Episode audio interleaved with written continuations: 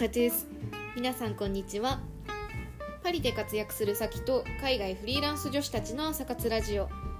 毎週土曜日はフルート奏者阿部みゆきがゆるーくパリでの生活の様子とフルート演奏をお届けしています。皆さん週末いかがお過ごしでしょうか？最近はだんだんと、えー、暖かくなってきましてとっても気持ちのいい季節ですよね。の間、えー、ある日を境に突然日が長くなったなって思ったタイミングがあっていつもだったら7時くらいにだんだんと暗くなってきているものがその日は8時くらいに、うんうん、8時くらいまでちょっと明るいなって思って、まあ、よくよく考えてみると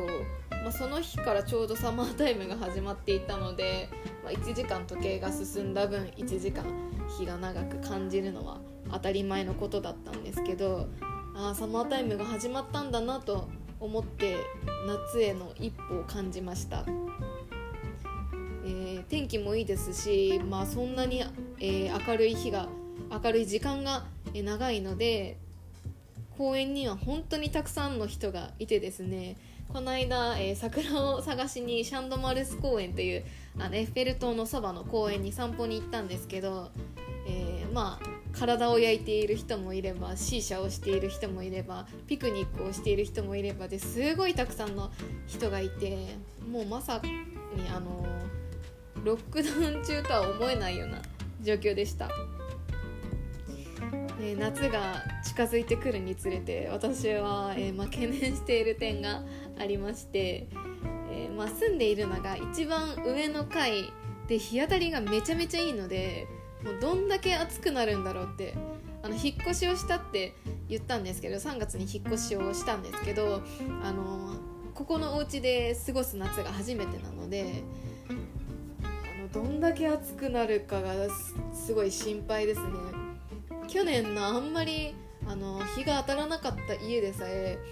30度を超えた時かなもうあの何もできなかったですね。ソファーの上に横たわってなるべく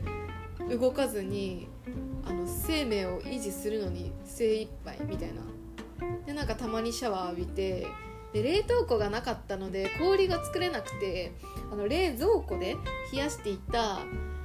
あのなんかシロップのシロップが入った缶みたいなのがよく冷えてたのがそれだけだったので 首に当てて過ごしたりしてたんですけど